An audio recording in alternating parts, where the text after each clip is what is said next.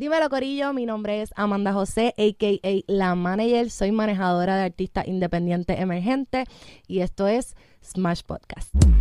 Oh. Yeah, yeah, yeah, yeah, yeah, bravo, bravo. bien. Le tomó dos takes, dos takes, pero lo hizo bien cabrón. Mira, Amanda José, a.k.a. La Manager. La La buscas por ahí en Instagram. Mira, bueno, mi gente, primero que nada queremos darle las gracias a- al, al auspiciador oficial del, del podcast. Oye, de verdad, se merece un auspicio de nosotros también. no, de verdad. Eh, OneRPN, gracias por confiar en nosotros. Ya. Este proyecto, eh, empezamos lanzando con ellos eh, de una manera independiente. O sea, éramos nosotros solitos, pan, subíamos a la plataforma. Y de momento ellos se interesaron en el proyecto y como que dijeron, vamos para allá, ¡boom! Ya. Y firmamos distribución con ellos y en verdad estamos súper contentos. Ya, así que Corillo, si tú estás buscando una distribuidora, para así como que, que lo puedas hacer tú mismo, subir la música con herramientas que son de calidad, ¿entiendes? Herramientas que tú puedes monitorear todo, eh, así live, toda la música que tengas en las plataformas, puedes hacer el tracking completo, la monetización, todo con ellos, así que si estás interesado en buscar y distribuir tu música con una plataforma fácil, esa es la que tienes que buscar, OneRPM. Yeah. Bueno. Ya saben. Eh, Corillo, ah, vamos a darle la bienvenida oficialmente ahora a Amanda José. ¿Cómo estás? Todo bien, muy agradecida de estar aquí sentada.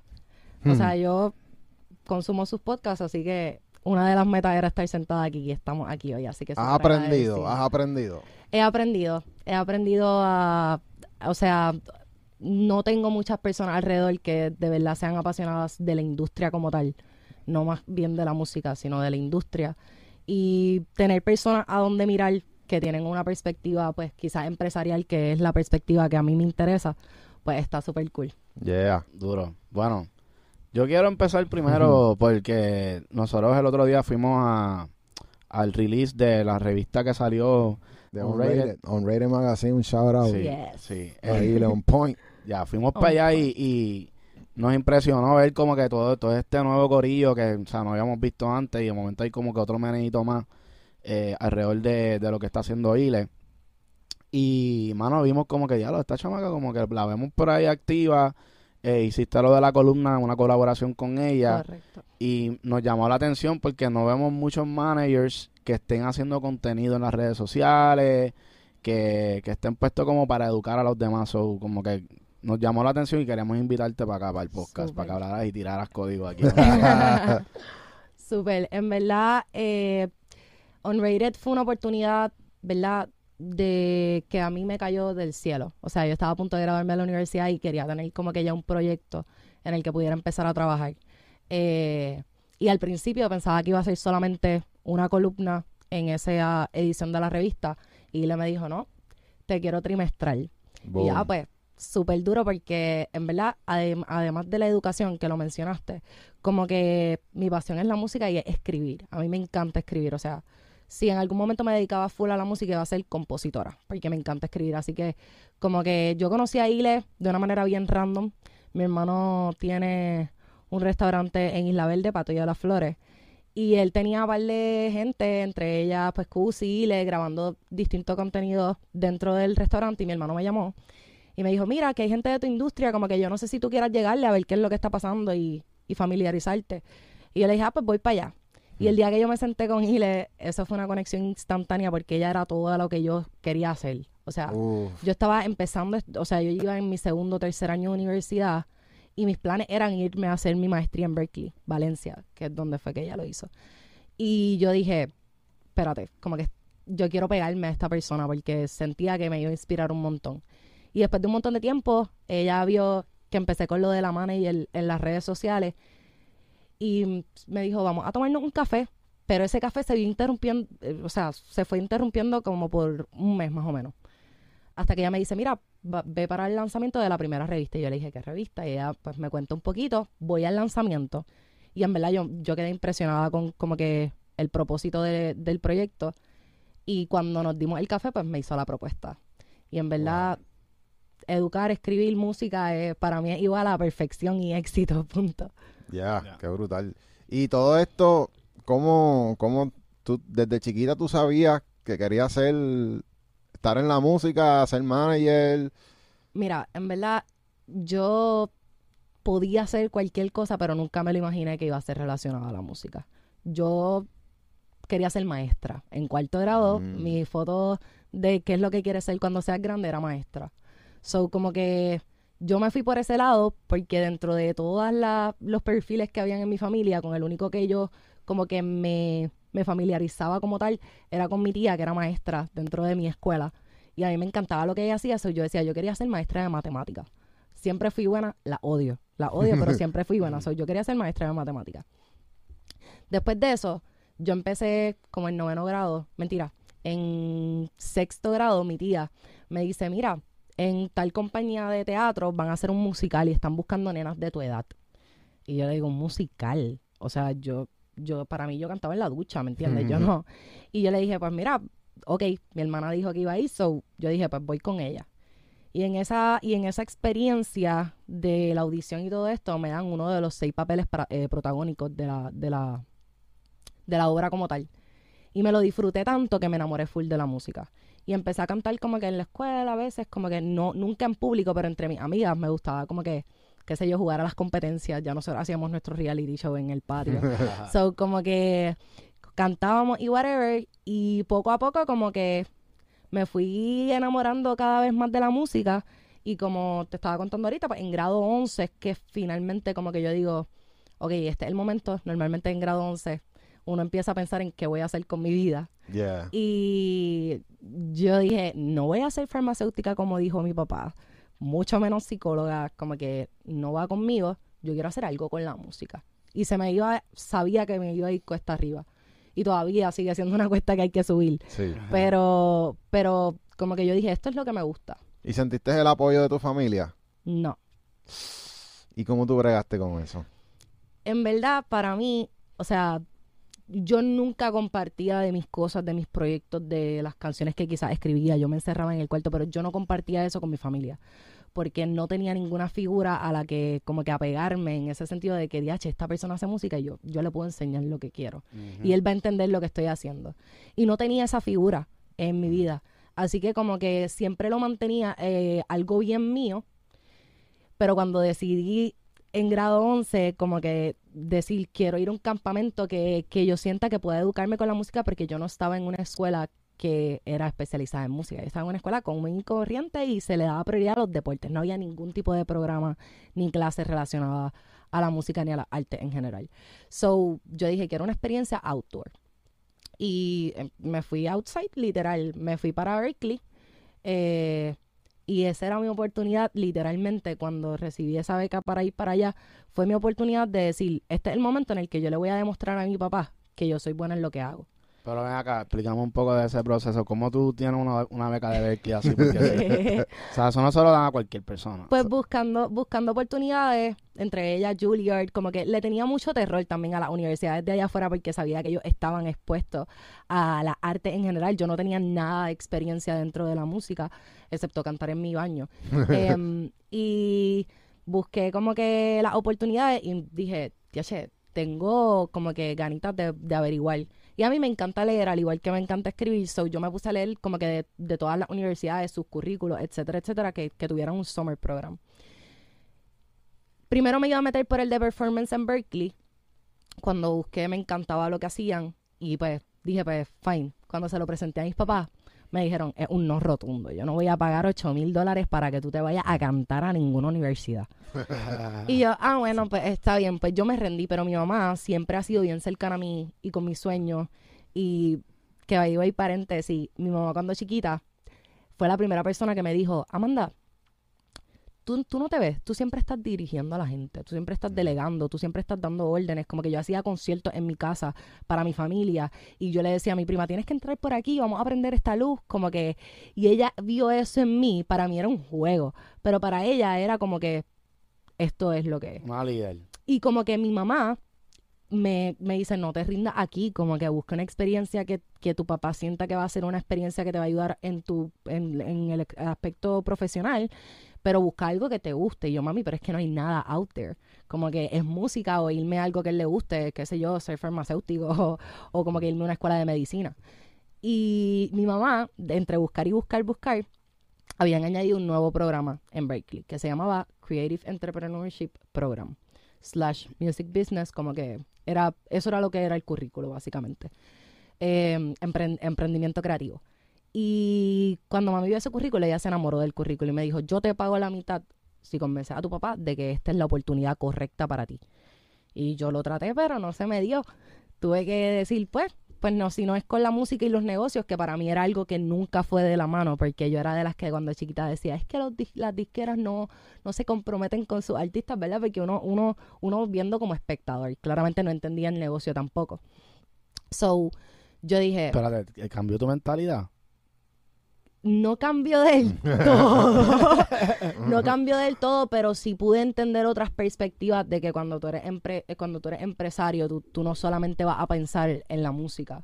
O sea, vas a pensar en tus decisiones, vas a pensar en qué invertir tu dinero, en qué, o sea, un plan completo de project management. Y creo que, como que entendiéndolo ahora, digo, en verdad no sabías nada, loca. Como que estaba perdidísima.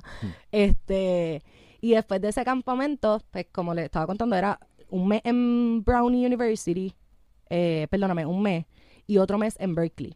Y yo decía, dos universidades, no una, como que voy a tener que trasladarme dos veces.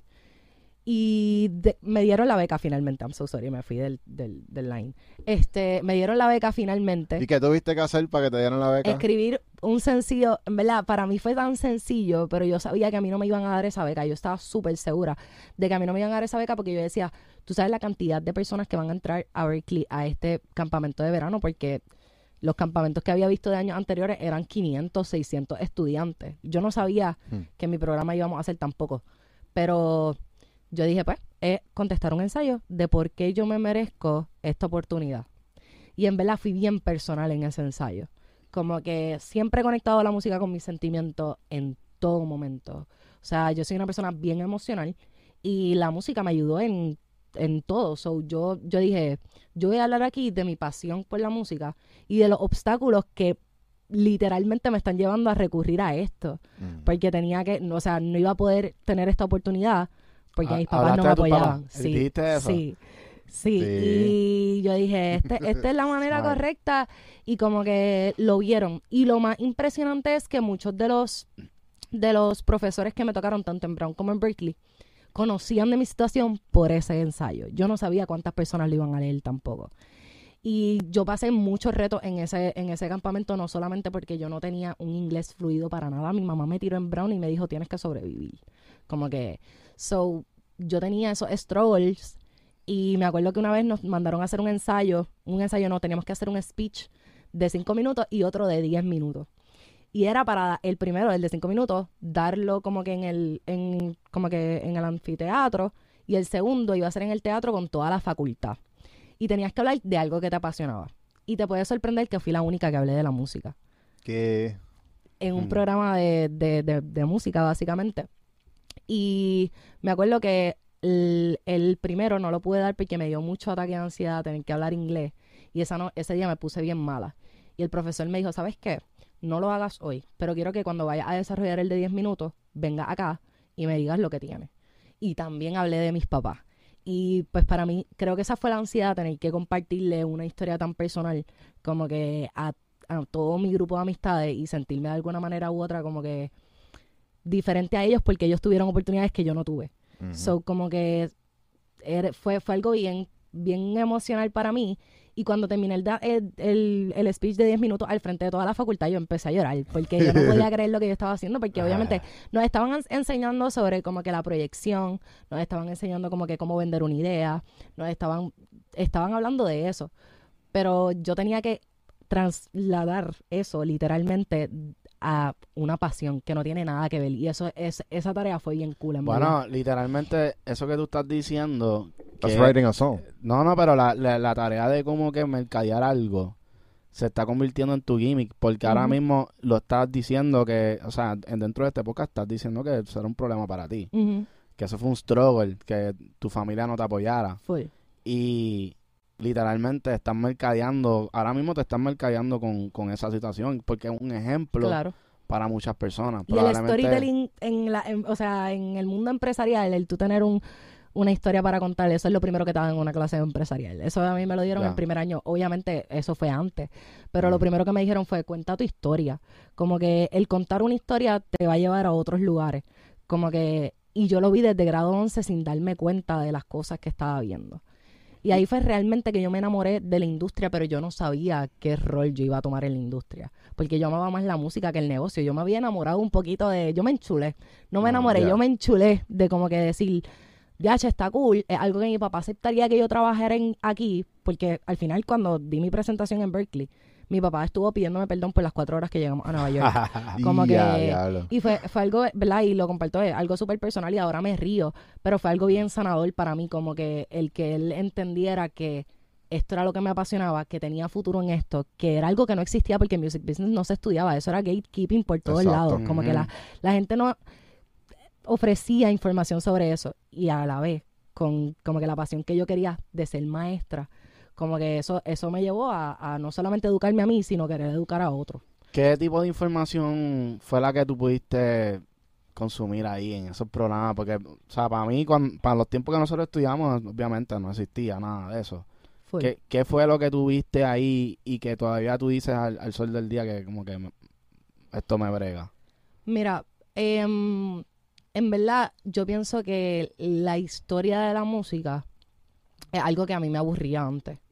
Pero, o sea, y no hablo de la música tan atrás. Hablo de del Elvis Presley, hablo de las personas que de alguna manera u otra le dieron un, un giro 180 a la industria y cambiaron el juego una vez más Ya. que siento que eventualmente va a volver a pasar porque la industria es bien cambiante. Pero como que el ver, ¿verdad? Y, a- y te lo estoy diciendo ahora sin pensar en que cuando estaba recibiendo esa información era información tan valiosa para lo que soy hoy. Pero en ese momento lo que me acuerdo siempre es de que nos enseñaban cómo literalmente las personas cambiaban tanto cómo consumir la música y cómo eso afectó al negocio como tal. Y eso a mí, como que yo dije, ok, siempre hay que volver para atrás porque vamos a repetir el pasado. So, yo me interesé por esos temas y ver de qué manera como que era el marketing y cómo, cómo algo tan sencillo que antes era como que tan difícil se puede atraer hasta hoy, como que en la conexión con el público. Todas esas cosas en verdad me marcaron bien brutal. Sí, mu- mucha estrategia de mercadeo, de, o sea, todo, todo esto de cómo tú lanzar un tema, breaking a record, Exacto. todo ese tipo de, de información es lo que ustedes estaban Sí, estudiando. realmente. O sea, y la parte empresarial pues fue otra parte que también a mí me fascinó porque yo eso fue lo que estudié en la, universidad después, como que administración de empresa, porque en Puerto Rico no había nada relacionado al music business directamente. Había un grado asociado, pero yo quería un bachillerato. So, como que la parte empresarial de resolver problemas también a mí me ayuda en mi carrera de hoy. Como que de no ver un problema y ver una oportunidad y buscar soluciones y buscar viabilidad. Como que todas esas cosas me ayudan con el marketing, me ayuda con planificar la agenda de, de, de mis artistas, ¿me entiendes? Me ayuda con tantas cosas que siento que tomé la decisión correcta en quedarme aquí y estudiar algo que simplemente complementara lo que ya yo sé y lo que puedo seguir estudiando porque después de ahí seguí cogiendo cursos en Berkeley, en NYU, como que de otras cosas. Duro. Yo, yo pienso que en Puerto Rico hace falta como que, que los líderes se unan eh, y, y como que poner la educación de la música, de la industria como que más al frente. Lo están haciendo. Y es bien emocionante porque cuando yo entré a Sagrado, ahí me mandaron para un programa que era piloto de desarrollo empresarial. No era dirigido a administrar empresas, era tú crearla. Y yo me acuerdo que la primera vez que yo conecté con un profesor era porque el profesor era empresario, pero era músico. Y yo empecé a desarrollar una escuela de, indu- de industria, una escuela de música, pero empresarial, como que con educación alternativa, que eso era, pues como que no quiero, van a estudiar matemáticas, español, todo, pero no van a aprender de la misma manera porque se le va a distribuir la, la- la información de distintas maneras. Eso también vino de, de cómo me impartieron a mí la información en Berkeley, eso me impactó también. Y ese muchacho es una persona que siempre ha estado envuelto con las industrias creativas y creó en Sagrado la Escuela de Industrias Creativas. Ok. Eso es a thing. Eso, eso, eso se lanzó el año pasado. Eso lleva Duro. tres semestres. Y tienen bachillerato en representación de artistas. Tienen em, diseño de moda, pero a nivel empresarial. Tienen todas las artes a nivel empresarial. Y a nivel de que puedas hacer un bachillerato de, de tu arte, ¿me entiendes? Y como que cuando eso pasó, mi último año, yo estaba súper frustrada porque yo dije, yo dije, ¿por qué esto no estaba cuando yo llegué aquí? ¿Me entiendes? Pero este cogí todas las clases que pude en electivas, las cogí con la escuela. Y me da, me, me conmovió un montón el saber que ahora mismo las admisiones de sagrado están más dirigidas a las escuelas de industrias creativas que a los otros departamentos y te dice la necesidad de esa información que hay como Qué que en general. Qué bueno, qué bueno. En verdad nos alegra porque nosotros estamos aquí en YouTube también, tú sabes, educando y aprendiendo también de todo el mundo. Sí. Eh, ahora mismo, ¿cuántos artistas tienes Tres. en tu roster? Tres. Tres. ¿Y cómo tú bregas con tres artistas? ¿Qué, qué, qué procesos tú tienes que, que tener ahí como que... Porque hay mucha gente que no puede ni mane- manejar uno. Mira, en verdad, para mí la clave, y lo, eso fue mi primer video de La Manager. Para mí tienes que tener como que una relación interpersonal de alguna manera u otra con tu artista. Y como que yo llevo mucho tiempo en la vida de, de, de los tres, simplemente viendo su carrera y apoyándolos musicalmente. Y me, me absorbí de su esencia, ¿verdad? Como que me absorbí de su esencia y cada cosa que pasa son artistas tan diferentes que los manejo completamente diferentes. No tengo el mismo como que schedule para los tres, como que también reconozco que cada uno está en un nivel y que se tiene que disfrutar su proceso. Em, y lo cool es que he tenido la oportunidad de desarrollarlo, indirectamente y directamente. Como que yo quiero educar, so eso, eso nunca, nunca tengo gatekeeping con ellos de cómo se manejan las cosas, de las decisiones que estoy tomando y por qué.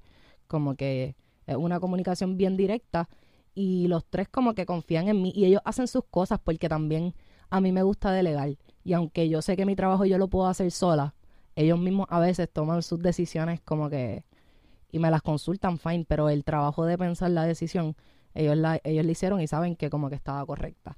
So, en verdad es una confianza bien mutua y con tres artistas, en verdad es que son diferentes, están en procesos diferentes. Uno le tengo que meter más tiempo que otro. Eh, hay unos que todavía están buscando su sonido y cuál es su esquina. So, como que da- desarrollándolo, en verdad. ¿Cuál tú crees que sea una dificultad siendo mujer en la industria de la música hoy día? Porque pienso que quizás hay mujeres que se le hizo mucho más difícil en los tiempos de antes, porque obviamente o sea, era bien machista el género urbano y pues la industria overall también. Eh, ¿Cuáles son esos strolls que tú encuentras hoy día siendo mujer en, en la industria de la música? Pues mira, en verdad es normal que a cualquier mujer la sexualicen en la industria. Y eso no me ha limitado a mí a seguir arreglándome, a seguir como que saliendo linda para los sitios, a presentarme de una manera un poquito más antipática. Yo simplemente soy yo.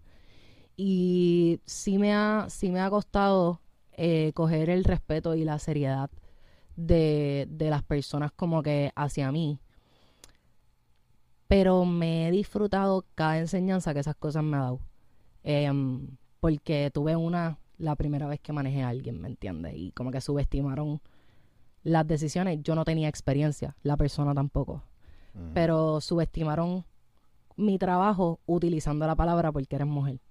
Y ahí yo dije, Mm. ¿qué tiene que ver eso? Como que yo no voy a victimizarme porque soy mujer y porque me pasan estas cosas. Yo tengo la misma capacidad de otro hombre para hacer el trabajo que tiene que hacerse. Y no he dejado mm, como que poder victimizarme por una situación que, pues como que, whatever, eh, para mí es una enseñanza completamente. ¿Y cómo tú, cómo tú evitas? Tú sabes, como que cuando tú estás en una industria donde tú estás compartiendo y ya como que la gente de la industria se vuelve tus panas, Ujú. ¿sabes? Literalmente ya tú, ¿sabes? Es la misma gente todo el tiempo. Literal. Y a veces, y tú estás be- y la gente está bebiendo, o sea, como que ya es como que algo de que, de que todo el mundo son panas, o sea, literal. Y cómo tú evitas, siendo mujer también, porque estas son cosas que siempre pasan, que, que una persona que es una, una amistad, un pana, como que tenga ese vibe de como que, ah, espérate, ¿será que me está tirando o no me está tirando? O que tiene un interés en mí porque estoy dentro de, de la industria de la música, como que todas esas dudas pasan, como que cómo tú confrontas eso. no dejando que pase. O sea, Upfront, todo. Ajá. Exactamente. En verdad, con los hombres que llevo trabajando en mi industria, porque déjame decirte, como que, o sea, en, mi- en mi esquina, como que yo estoy rodeada de, de hombres alrededor. En los equipos de trabajo, en los promotores, en, en todo, estoy rodeada de hombres. Pero los nenes que están ya en mi corillo, como que he creado ese respeto. Y ellos tienen ese respeto. Y la línea está bien clara. Como que pero no dejo que esas cosas pasen en un ambiente que no es el mío. O sea, yo salgo y estoy con gente de la industria, yo no, yo no comparto, o sea, yo comparto a nivel laboral, pero tampoco siento que es el lugar, el lugar para hablar de trabajo. Y he tratado de separar eso bien claro. Como que yo tengo relación con, con personas de la industria a nivel interpersonal, pero viene de atrás. Ahora, como que si yo estoy en un party y yo veo a gente de la industria, no tengo por qué como que acercarme a ellos, los saludo, soy No. amable. Pero no tr- trato de no crear esa confianza de que estamos bebiendo juntos y tú puedes como que entrar aquí, negativos. Como que, Ya. Y eso es importante porque hay, hay veces que, o sea, muchas personas quieren entrar a esta industria y a veces usan el, el, el approach incorrecto. Como que, o sea, no, no está bien que tú a veces utilices como que la sexualización para tratar de llegarle a alguien, que hay gente que lo hace, tanto los hombres como las mujeres, o sea, Estoy los dos lo hacen por los dos lados. Y pienso que eso es un, un problema y pasa mucho en este tipo de ambiente, que es de los parties y el networking y toda esa vuelta. Y ya está bien que tú lo digas porque pienso que esa es la manera correcta. Y hay gente que no, eso no lo cacha. No, y, y es que también evito, como que en general, hablar de trabajo cuando yo estoy jangueando, porque ese es mi tiempo de descanso. A menos que esté en un party de mis, de mis, de mis artistas, ¿me entiendes? Eso es otra Right. vuelta. Y como quiera, trato de no beber, yo estoy pendiente de lo que está pasando. Tengo que estar aquí presente, viva. Y como que yo, de verdad, que yo trato de mm, simplemente no janguear. Me pasó, me pasó al revés. Me pasó jangueando una vez, como que me querían, eh, una, una de las personas, y estoy hablando de alguien, de un equipo de trabajo, de alguien que está arriba, no fue la artista, fue su equipo de trabajo. Y yo estaba jangueando con ellos porque tenemos amistades en común. Y uno de ellos ya me conoce y sabe lo que hace, qué hago. Y estaba tratando de como que buscarme conversación de, de trabajo y qué sé yo. loco, estamos bebiendo, estamos en un ambiente como que, ¿para qué vamos a hablar de trabajo? ¿Me entiendes? No hay, no hay necesidad. Pero como todos estaban trabajando en lo mismo, pues en una salió el tema. Y empezamos a hablar y whatever. Y había tanto alcohol en el sistema Hmm. que como que ellos tiraron una oferta de trabajo. Ya. Ujú. Y yo le dije, mira, en verdad, eso está súper cool, pero lo podemos hablar mañana. Como que yo no lo voy a hablar ahora. Esto lo podemos hablar mañana. Como que podemos coordinar una llamada, qué sé yo, whatever. Y él me dijo, ah, está bien, whatever. Seguimos vacilando. Llegó un momento en el que yo dije, pues hasta aquí. Y me fui. Pero ellos estaban invitándome para VIP, para, tú sabes, bailoteo. Y yo como que ellos no entienden que yo no, yo, o sea, yo no hablé de trabajo, yo no quiero saber, yo no quiero janguear con gente de la industria, yo no estoy trabajando, yo estoy en mi tiempo libre bebiendo. Y al otro día le, le escribo al pana, que es el road del artista. Y le digo, mira, eh, la oferta sigue en pie. Me puedes mandar como que el, el, como que el contrato o lo que sea, como que Sí, la oferta, follow la propuesta, exacto. Y él me dijo, ¿de qué tú hablas? Ayer estábamos bien borrachos. Ah. Wow. Y yo sentí como a mí se me rompió el corazón. Porque aunque de- dentro de mí yo sabía que como que la conversación salió en un ambiente completamente erróneo, em, el escenario en sí, Hmm. como que yo dije, whatever, lo voy a intentar. Y como que eso fue su feedback y yo sentí como que yo, ah, so ustedes como que solo tiraron eso porque querían que yo estuviera como que con ustedes en el jangueo, esto, lo otro. Y yo, ah, qué cool. Pero en verdad aprendí a que tengo que seguir mi intuición de no janguear, de no hablar con personas de trabajo eh, dentro de como que un ambiente que se supone que sea de disfrute. Y por eso, el día que yo te conocí, en el Party Unrated, yo a veces no sé ni cómo introducirme a las personas, como que porque no me gusta en ambiente de disfrute. Y aunque estaba en un ambiente también de networking, como que es algo que yo digo, diache, esta persona está aquí por disfrutar. Y yo le voy a hablar de trabajo. Como que negativo, eso es como, como que Bad Bunny esté jangueando y yo le pida una foto. pero, pero oye, pero, oye, pero eso que tú dices es importante porque, o sea, hay que también a veces entender como que cuál es el propósito del party. Porque hay parties que o sea, se hacen y es, ah, pues networking, pues la gente ya sabe que estamos networking. Hay parties que de momento te ponen, o sea, de networking y de momento se ponen el perreo la gente se confunde. ¿Entiendes? Eh, yo me confundo, yo me voy porque yo digo. Es que empieza networking. o sea, sí, porque es que después, o sea, yo digo, la gente de, de, toda la gente de la industria me va a estar viendo mientras yo estoy jangueando y qué, qué, qué presentación. Y sabes qué? que algo bien fuerte porque estamos en la, estamos en la escena del género urbano. So, como que ese es el tipo de ambiente que hay en la, en la escena del género urbano. Claro. Pero a veces como que, por ejemplo, el parí de los premios, para mí fue un choque, porque yo sé que se llamaba el jangueo, pero cuando yo entré y yo vi que estaba el perreo ahí al garete, como que todo el mundo bebiendo, todo el mundo pariciando. Y Eso fue el de Symphonic. Ajá. Yo dije, ¿qué se supone que yo haga aquí? Como que se supone que yo me presente a la gente, como que se supone que yo me baile, y esté con mis panas, como que porque el del año el del año pasado y el del antipa sí, el año pasado y el del antipasado yo fui, pero en un ambiente completamente tranquilo, como que networking. ¿de cuál, cuál? ¿El del techo? el de, ajá. Ah, ese fuimos Como que había música, pero era algo súper chill, como que tú podías hablar con la gente, se sentía la gente como que hablando y compartiendo whatever. Pero fue como, eh, para mí es shocking esos ambientes y tengo que controlarlo en verdad, como que... Oye, pero es buen feedback. No, porque si te fijas, en aquel evento es verdad como que la vibra era un poquito más, más para eso. Exacto. Porque era, eh, ¿cómo es? Un ambiente abierto. Más para hablar. sí, más para hablar. Y no se sentía también el... Sí, es que... El boom, boom. Pero yo siento que es la ambientación y sabes que como que ellos no lo dijeron. Eh, era como que, ok, el party es Symphonic, pero es de jangueo. Sí. So yo dije, ok, quizás fui yo que vine con las expectativas erróneas porque vine el del año pasado. Pero sí fue un jangueo y sí la pasé bien y sí hice con, contacto y whatever. Pero fue como que impresionante al, momento.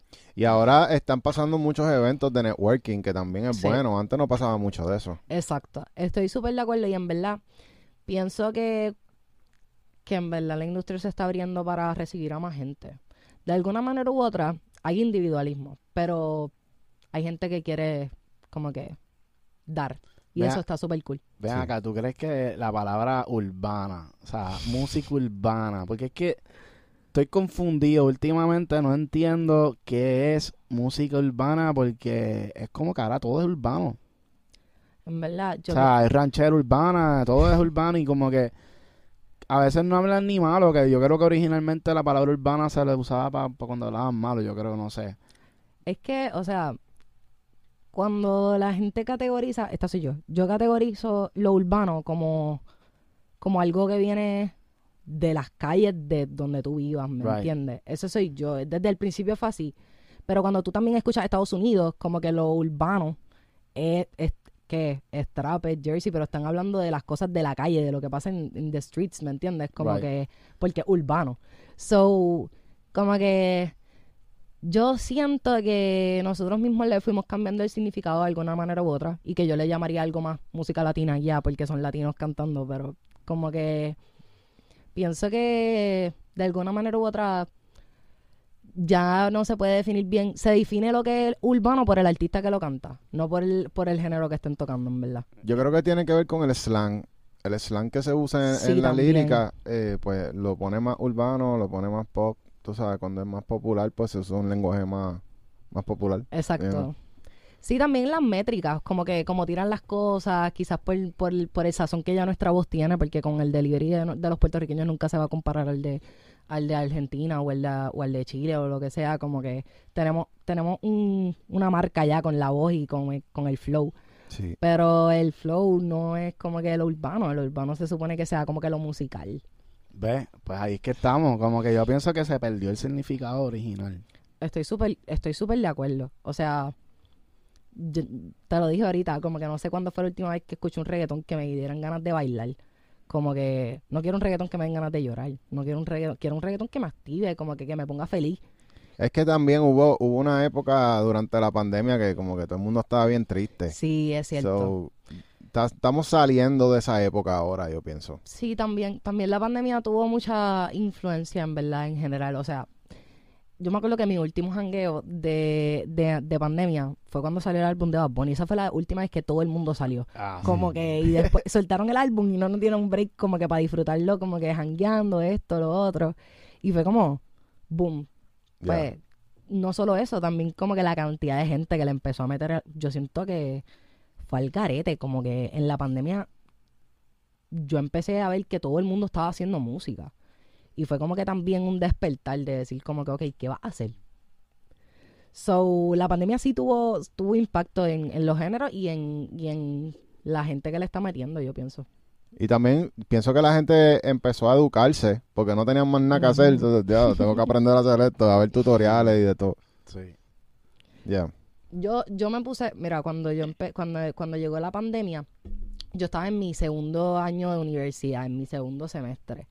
So fue como que, ¿qué voy a hacer ahora? Y yo le empecé a meter a la música y aprendí un montón, tanto como que de la industria como, como musicalmente. Este, y también como que tenía un montón de gente alrededor haciendo música y entre nosotros nos compartíamos cosas, daban muchos talleres gratis en internet, como que de, de la industria, etcétera, etcétera. Y yo siento que la gente dijo, no tengo nada más que hacer con mi tiempo, pues voy a invertir en, lo que me gusta. Y no te ha dado con, con irte así a hacer un podcast, bien cabrón. Me ha dado ganas, pero, o sea, hablar me encanta. Y más de la música, no me callo, podemos estar aquí tres horas. Pero sí, sí como tal, pienso que todavía me falta.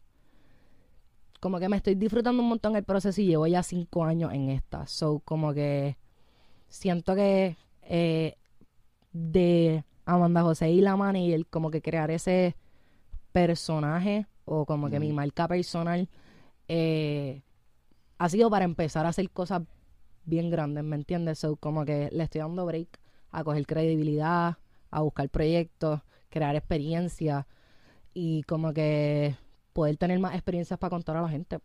¿Qué tú crees, siendo joven, que son, o sea, pues estás trabajando con chamaquitos, ¿verdad? Todos de la nueva. Sí. ¿Cuáles son algunos de esos struggles que estás encontrando en las plataformas digitales? Y tú sometiendo música, ayudando, como que, que tú estás encontrando que tú digas, diálogo, ojalá cambiara esto. Mira, yo pienso que en general la, digiti- la digitalización de- del negocio como que ha hecho muchas cosas complicadas. O sea, hablo de, de tener el conocimiento de cómo tú literalmente, ¿qué vale un stream? ¿Qué vale un stream? Como que yo puedo, yo puedo decir cuánto generé de una canción, pero puede haber otra que tenga completa, gen- haber generado completamente, no haría sentido ver los dos precios y compararlos y poder coger cuánto me vale cada stream. Y siento que a mí, como empresaria, que me gusta la metadata y me gusta analizar los datos bien duros, como que no, no tengo como que tanto acceso a eso, ¿me entiendes? a poder hacer mis proyecciones y decir como que, ah, pues quizás en tanto tiempo puedo tener tanto dinero, puedo invertir tanto dinero, como que, ¿verdad? Y yo como manejadora de artistas independientes, porque quizás si, si tuviera como que un apoyo de una disquera o lo que sea, fuera diferente, pero lo quiero hacer de manera independiente. Siento que me educo y los educo a ellos también a como que Right. cómo manejarse. Pero siento que esa parte de, de no recolectar las regalías, sino como que tú poder hacer las proyecciones de cuánto necesito para esto. Pienso que eso es lo más que... Ya. Tú dices como que proyecciones de, de cuánto necesito para poder invertir o más bien como que poder entender la data, o sea, como que de, ah, tanto en es entender el algoritmo. Es entender el algoritmo y ya. cómo funciona, como que... Y uno sabe cómo funciona, pero siento que me falta mucha información, como que soy bien técnica con esas cosas y como que me gustaría aprender un poco más de, de, de eso. Y siente que todo el mundo se... Porque nosotros notamos que todo el mundo se, se enfoca en, Spotify. O sea, la, la masa está Ujú. en- en- nadando en esa, en esa ola.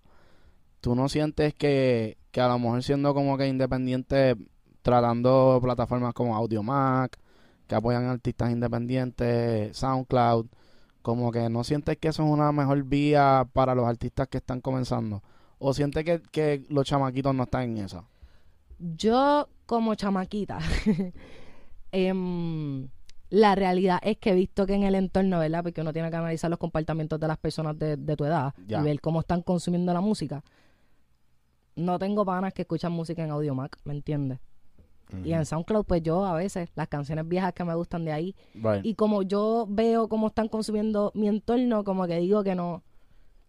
La, la accesibilidad y el como que la el posicionamiento, pues no es por ahí. Por, el, por la exposición que dan las plataformas. Y porque siento que es mucho más fácil. Yo puedo sacar una canción con YouTube y no la van a escuchar, me van a decir, ¿por qué no la sacas por Spotify para poder añadirla? ¿Me entiendes? Como Exacto, que porque la, sí. la mayoría consume música por Apple Music, Spotify. Real. Sí, So, como que uno se tiene que Ah. ajustar a lo que a lo que está pasando que pues cuando tú ves el número de cuánta gente sube música diaria en Spotify, como que es bien es bien tenebroso en Pero, general. pero a la misma vez, yo me acuerdo que como que, o sea, la manera en que nosotros consumíamos música era una manera bien diferente y de momento como que fue un corillo de artistas que decidió sacar música por el, por SoundCloud. Ellos crearon su propia web- ola, o sea, ellos hicieron que la gente fuera a la plataforma. No fue como que déjame soltarlo por aquí porque aquí, aquí está el corillo, no, es como que ellos Sí, hicieron su movieron ola. su masa. Ajá, y yo pienso que también, y esto lo- nosotros lo decimos por experiencia, pues no- no- nos está pasando, como que a veces te quieren como que acostumbrar a montarte en la ola de los demás y estás como que nadando y nadando y nunca alcanzas a nadie porque estás detrás de todo el mundo. Y la mejor manera que por lo menos a nosotros nos está funcionando es como que no pensar en nada de eso. Vamos a seguir montando nuestra ola. O sea, abrimos un Discord. Tenemos 1500 personas en una plataforma como que consumiendo nuestro contenido, ya sea podcast, los live streams, música, lo que sea. Pero tenemos 1500 personas y son fans. Y siento como que a lo mejor, o sea, y esto es como consejo también, porque estamos viendo y entiendo y estamos aquí para aprender todo el mundo. Y siento que quizás los chamaquitos, eso es lo que necesitan, como que creen sus corillos. O sea, tú, tú tienes tres artistas, esos tres, pues únanse, como que hagan su flow, su ola.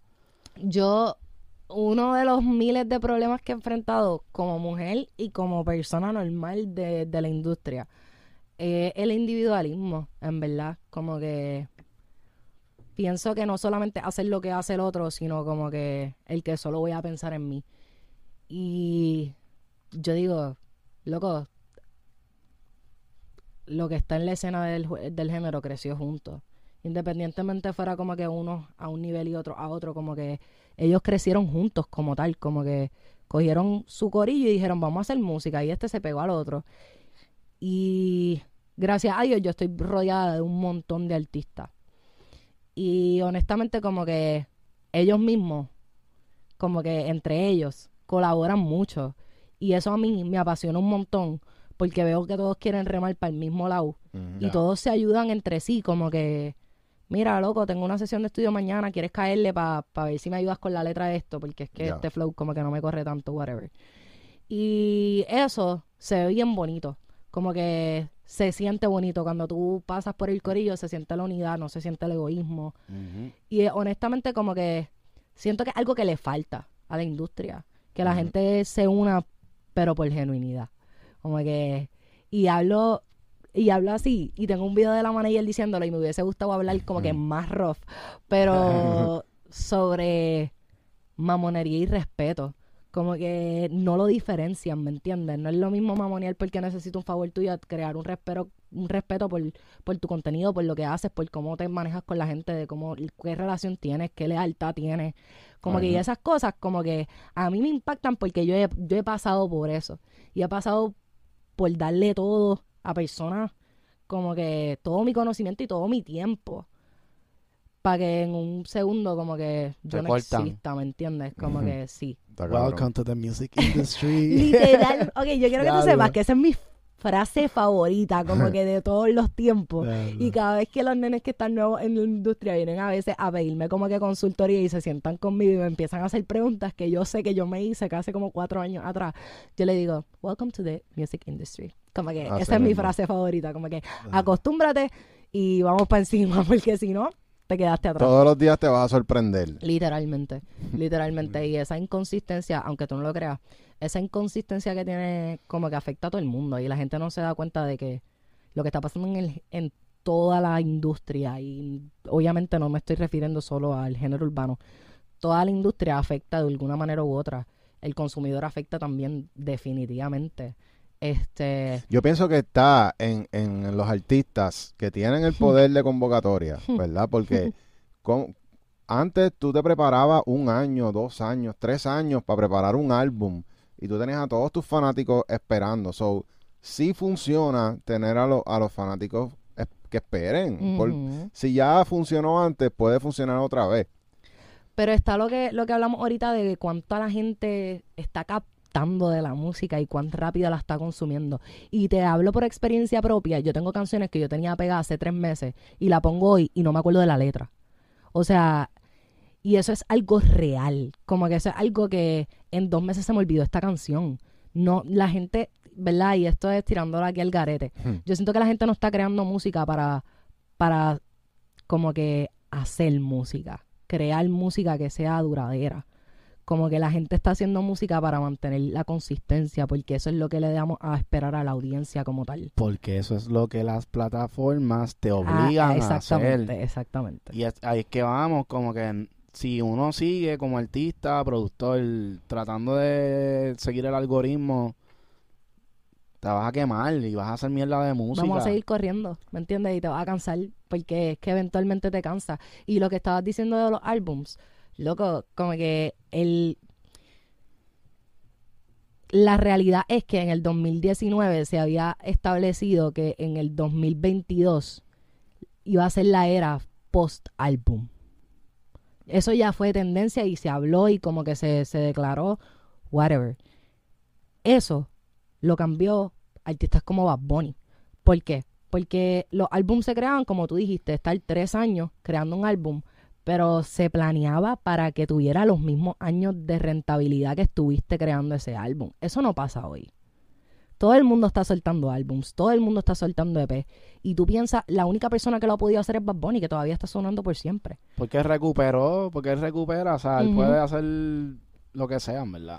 Pero, pero, pero a lo que me refiero es que todavía la gente, todavía ese disco es rentable, todavía la gente lo escucha, como que todavía la- eso chartea, ¿me entiendes? Como que, y está bien porque es Bad Bunny y ha creado eso, pero no siento que todo el mundo como que puede crear cosas o se está dirigiendo a crear cosas para que tengan rentabilidad, pero duradera. Como No. empresaria te lo digo, ¿me Sí, entiendes? sí, no? sí, sí. Sí, y ya para mí yo siempre voy a usar el ejemplo de cultura profética. Venimos escuchando cultura desde que estábamos en high school. Y cada disco era, uno se emocionaba y todo, como que diablo, tengo que ir a comprar ese disco. Y uno estaba pensando en eso. Y todavía lo escuchas cuando vas de camino a la playa, ¿me entiendes? Full. Todavía, todavía ellos están haciendo chavos por esos discos y eso fue hace cuánto, o sea, y a eso es lo que me refiero con, con como que, y estoy súper de acuerdo contigo en el, en el sentido de que de que es culpa de las mismas plataformas, al igual que de las redes sociales. Ahora el algoritmo se mueve porque tienes que subir tantos stories al día, tantas publicaciones diarias, tantos hashtags para que se mueva tu publicación y tú vas a seguir corriendo detrás de eso. Este, Estamos esclavos de, de, de eso. Full, full. Estamos esclavos de eso hace tiempo de- y por eso te digo que la digitalización como que cambió mucho la industria en cómo se consume y cómo se hace. Y si metes una promo, se te escocota el canal. Hacho, yo y tienes que volver a eh, tienes que esperar el ciclo. Sí. Ah. En verdad, eso está el garete. Eso está el garete. Y esas son las cosas a las que nosotros tenemos que pues seguir porque estamos controlados, pero nosotros podemos cambiar el, el, el, el way, o sea, el canal, pero pues, que el ser- trabajo está en jalar a la audiencia para ese canal, ¿me entiendes? Claro. De, de, de tú distribuirte. Es que ahora mismo ese es el problema, que el, el poder no está bien distribuido. O sea, ahora mismo si, por ejemplo, lo que pasó con Kanye, que él abrió lo del el, Stems, el stem el player. stem player, él decidió, él, o sea, él sí podía haber hecho un movimiento grande. Como que, o sea, si él abría esa plataforma y de momento la ponía disponible para todo el mundo, pues quizás a lo mejor hubiera hecho un cambio, pero para poder hacerlo tienes que ser así de grande. ¿Tú, tuviste, la, ¿Tuviste la creación de Spotify? ¿Viste la serie en Spotify? Muy, en, Sí. en cabrona. Sí, Sí. sí, la de playlist. verdad, yo no pude ver esa serie. Yo la podía haber visto en un día, pero yo quiero que tú sepas que yo me sentaba capítulo por capítulo y todos los días como que me ponía a escribir como que lo que estaba pasando, porque para mí era demasiada información este ahí digerida y como que tan expuesta. Y por eso es que te digo, necesita trabajo. La gente como que necesita si le vas a meterle un proyecto grande y con los chavos que tenía Kanye, si él hubiese tenido la visión real de querer crear un movimiento y jalar a toda la gente, como que él tenía que meterle, tenía que entender como que todo. Y yo digo, eso fue un codificador, Kanye no es codificador, pero quizás podría tener los chavos para meterle al codificador y decir, tengo esta visión, la real. Punto. Sí, es que es un problema de ego también. Acuérdate que si tú eres coder, y tú eres el que tiene la habilidad para diseñar o hacer cosas bien cabronas, tú vas a querer porcentaje también de ahí, vas a tener tus influencias y eso fue también parte del problema que había en Spotify, que cada uno tenía su manera de pensar y que tenía sus influencias dentro de la plataforma y terminó jodiéndose la jodida plataforma, como que... Pero yo pienso que es súper increíble. Una escena que a mí me, me, me, me fue como que cuando ella viene, cuando la abogada viene con la propuesta de, del negocio, de cómo vamos a generar ingresos, que hizo lo de las bolitas en la pulsera y mezcló un montón de bolitas y dice como que esto es mío, no, eso no es tuyo, como que eso es mío. Pero el pelear por eso y decir como que, diablo, tú estás cogiendo a una persona y le estás diciendo en su psicología que esta es tu identidad musical. Tan sencillo como eso. Tú creaste una identidad musical porque tú creaste este playlist. Y eso es lo que tú compras cuando tú compras la membresía de Spotify. Algo tuyo, como que algo que tú puedes crear, algo que tú puedes escuchar, porque esa es tu identidad musical. Y eso a mí me mindfoqueó porque yo digo, tú tienes que, tú tienes que pensar, ahí va, en lo de pensar como que, como apasionado de una cosa y pensar como negociante. Como que esa mentalidad es súper importante porque tú puedes estar enamorado de una idea y puedes estar pensando que va a ser el impacto más grande, pero tú también tienes que pensar en el lado de, de como que cómo voy a generar ingresos siguiendo haciendo ese impacto. Ya. Y algo que aprendí en la universidad, que todavía lo recuerdo de tanto que me achacaron con eso, era de los objetivos de desarrollo sostenible. Y ellos nos ponían una tablita y decía, de tu negocio, ¿cuáles vas a atacar? Ya fuera como que la, la sostenibilidad, ya fuera como que la educación, ya fuera como que todos los aspectos sociales que tú puedes impactar con un negocio y eso también es importante, como que cómo, cómo voy a cambiar el juego, cómo esto va a hacer impacto para tanto los artistas, los consumidores. Yo pienso que tienes que tener un análisis cabrón para eso, ¿me entiendes? Sí, full, full. Y, dejar un legado también, ¿verdad? Uno siempre quiere como que, se acuerden de uno, mira, hizo esta, esta cosa. Algo positivo. No, y en verdad Literalmente cambió el juego. Porque. Pero al garete al garete. O sea, nadie estaba cobrando ya porque estaba la piratería. O sea, literalmente nadie podía hacer dinero de, la música digitalmente. Eso ellos lo que hicieron fue buscar una manera de cómo generar dinero a través de los sponsors. Como si fueran una página de internet. Y en verdad pienso que eso fue genial, ¿verdad? eso, eso, eso fue genial y también cambió de, de alguna manera u otra como ver, como ven a los artistas, ¿me entiendes? Como que yo pienso que, que reestructuró la industria completamente, porque las disqueras ya no eran como que, entre comillas, se les fue desvalorando. Y cuando aprendí lo de las tendencias esas de que estaban para el 2022, de la del de la del álbum, hablaban también de, de eso mismo de los playlists y yo pienso que ese tipo estaba adelantado a los tiempos pero al garete porque ellos estaban hablando en las tendencias, eran 10 tendencias y estaban hablando de que la gente ya escucha música por lo que le hace sentir, no porque como que es de ese artista. No es porque este es mi artista y yo voy a escuchar esa música, es porque quizás yo no conozco a este tipo que es de España, pero esa canción me gusta un montón, se la voy a añadir a mi playlist, pero no, nunca más lo vuelvo a escuchar. Como que... Y eso, que que hayan dicho eso y que la gente iba a dejar de hacer álbums porque ya los sencillos eran como que, pues yo tengo esta, esta música y te lo digo yo como consumidora, yo tengo artistas que yo escuché por TikTok y añadí su canción y como que no sé quién es, no sé de dónde es, no sé nada, como que simplemente escuché su música y la puse porque me hace sentir feliz o me hace sentir triste. Y ya. Sí. Los playlists tienen mucho poder. Eh, ya, ya hemos visto varias, varias maneras en cómo se usan los playlists, como por ejemplo la fabuloso, ¿verdad? La, lo de limpiar, lo de mapear. Eh, ellos hicieron un playlist en Spotify, en Spotify que era de, de trapear. Sí. Pues tú sabes que mapear eh, en otros países le dicen trapeo. Que Como trapear. yo no sabía Eh, esto. sí, hicieron un cool. playlist con música que te ayuda a limpiar la casa y era como que trapeando, alguna una cosa así. Sí. O sea, es como que en verdad es bien poderoso. Sí, es que, o sea, honestamente, igual que Alexa, tú le dices Alexa, ponme una canción triste de tal género.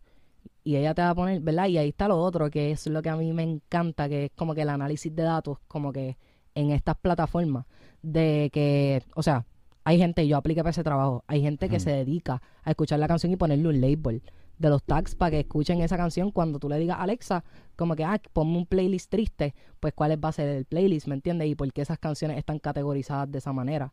So, como que, para mí eso fue como que, damn, como que hace sentido. Y hace sentido que, que estén esas codificaciones para yo saber qué tipo, cómo yo me estoy sintiendo hoy. A lo mejor e- ese, no me he fijado si cuando uno sube una canción en para distribuirla, eh, te da ese feature de, de ponerle el mood, Sí.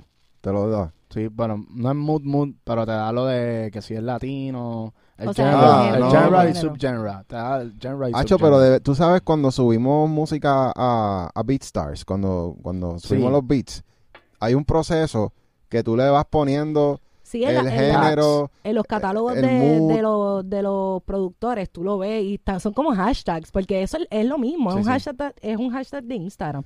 Tú buscas en Instagram, yo, para buscar mis uñas, de que es la inspiración de mis uñas, yo busco neons y busco todo lo que está debajo de ese hashtag y así mismo es con la música.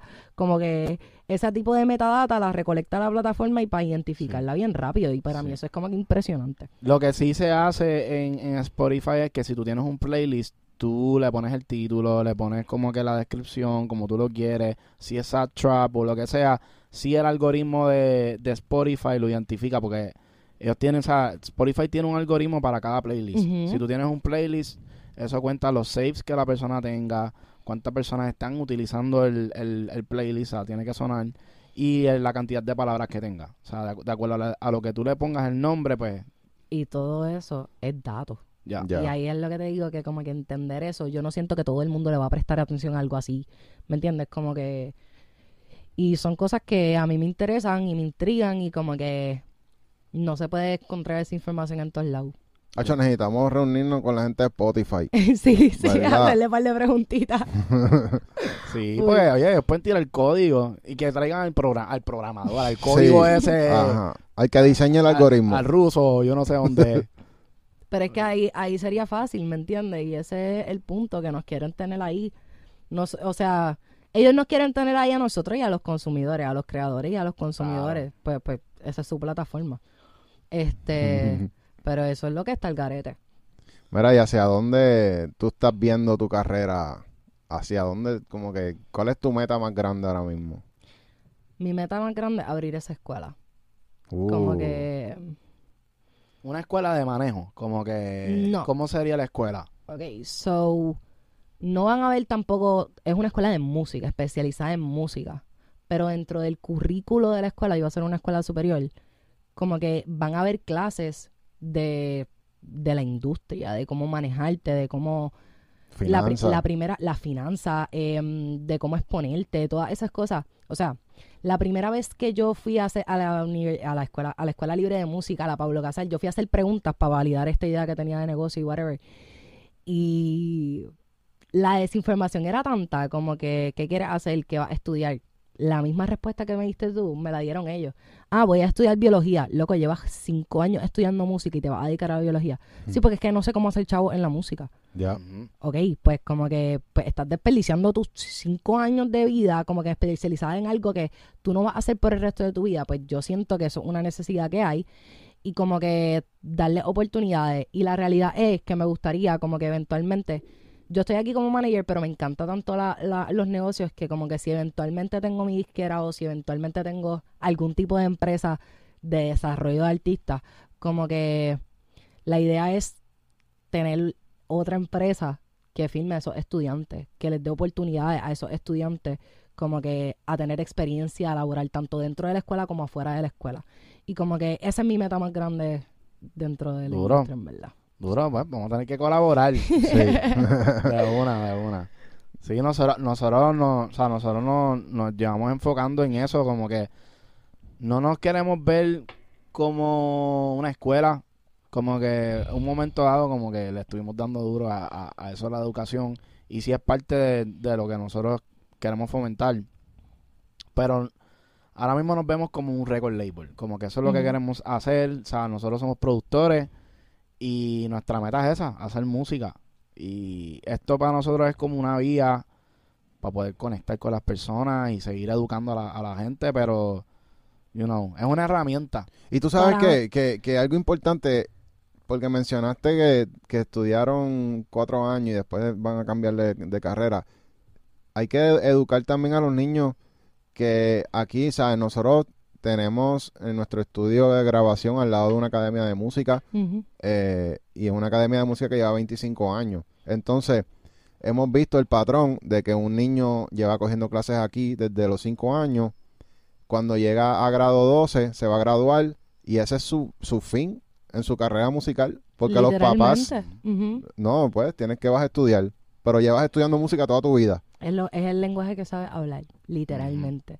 Y como que eh, enseñarles cómo pueden usar ese lenguaje. Es tan sencillo como eso. Y en verdad yo siento que, que hay mucho talento en Puerto Rico. Y a nivel per cápita somos el país que más produce artistas. Y como que a nivel mundial. Y pienso que eso está bien al garete y que cuando tú ves, ¿verdad? Y esto a nivel de, de industrias creativas como tal, cuando tú ves el Producto Interno Bruto de cuánto está generando la industria y cuánto realmente se está viendo en la data, como que te da a entender que también mucha gente no sabe cómo hacerse, como que cómo aportar a esa economía creativa que tenemos en Puerto Rico. Y los datos no concuerdan porque realmente hay gente haciendo música, hay gente haciendo eh, como que música y trabajando en la industria y como que no se ve, no, no es la, no, o sea, esos datos ni siquiera están llegando al punto de la cantidad de gente que tenemos en esta industria en estos momentos. Sí. No, y no entienden tampoco la influencia que tiene la música. O sea, ahora mismo los artistas de Puerto Rico tienen una influencia global. O sea, que un artista, si hace colaboraciones con lo que sea, influencia mundialmente. Sí. Y eso es algo que el gobierno no, no lo parece que no lo capta, porque no le están sacando más provecho a eso. O sea, aquí se podía promover más, mucho más, hacer una escuela de artistas que sea. y las o sea, quieren sí, cerrar todas, by the way. sí. Como que ellos quieren cerrarla. Y yo digo, loco, ¿tú, tú sabes lo que tú estás haciendo. Como que, y eso te habla también del sistema de educación, porque como que en, en general le está cerrando esas puertas, pues la deserción escolar va a ser más grande, que eso también es lo que, una de las cosas que yo estaba evaluando. Y hay data que te dice que muchos de los, de los estudiantes se van en la universidad o se dan de baja, como que, o no terminan sus estudios porque realmente pues como que no tenían esa, esa oportunidad y accesibilidad a la educación donde la pueden encontrar en YouTube, en plataformas que ofrecen educación musical. Y eso es preocupante y por eso le aplaudo tanto a Sagrado que esté abriendo las puertas a gente a, a estudiar lo que le gusta y que no tenga que, como que siga una carrera educativa correcta, estructurada. Ya. Duro, Muy duro. Bueno, Corillo. Qué conversación más cabrona, en verdad. Sí, sí, Tú estabas sí. nerviosa, pero te hablaste como si fuera En verdad, yo- podcastera. es- lo que pasa es que yo, olvídate, yo hablo de la música y yo puedo estar, en verdad, como que fluyo, fluyo. Ya. Sí estoy nerviosa porque, pues, hay gente mirándome, pero es normal, es como estar hablando con mis panas. Yo hablo estas cosas con mis panas también. Dura, dura. Bueno, esperamos verte por ahí en más eventos. Nosotros tratamos de ir a, a lo más que se pueda de esos eventos de networking. Y definitivamente tenemos que sentarnos y, y ver cómo podemos colaborar porque eh, nuestras intenciones son las mismas. Eh, nosotros nos encanta educar y, y ayudar y a desarrollar talento, así que tenemos una visión bien alineada. una. Ya. Bueno, Estoy súper contenta. Gracias por tenerme aquí otra vez. Muchas gracias a ti. contigo, de verdad. Esperamos poder seguir trabajando. Así que, Corillo, bueno, ya saben, tienen que darle like, suscribirse, comentar, compartir y seguir a la manager. La manager que está. Seguíamos, Corillo. Smash Podcast.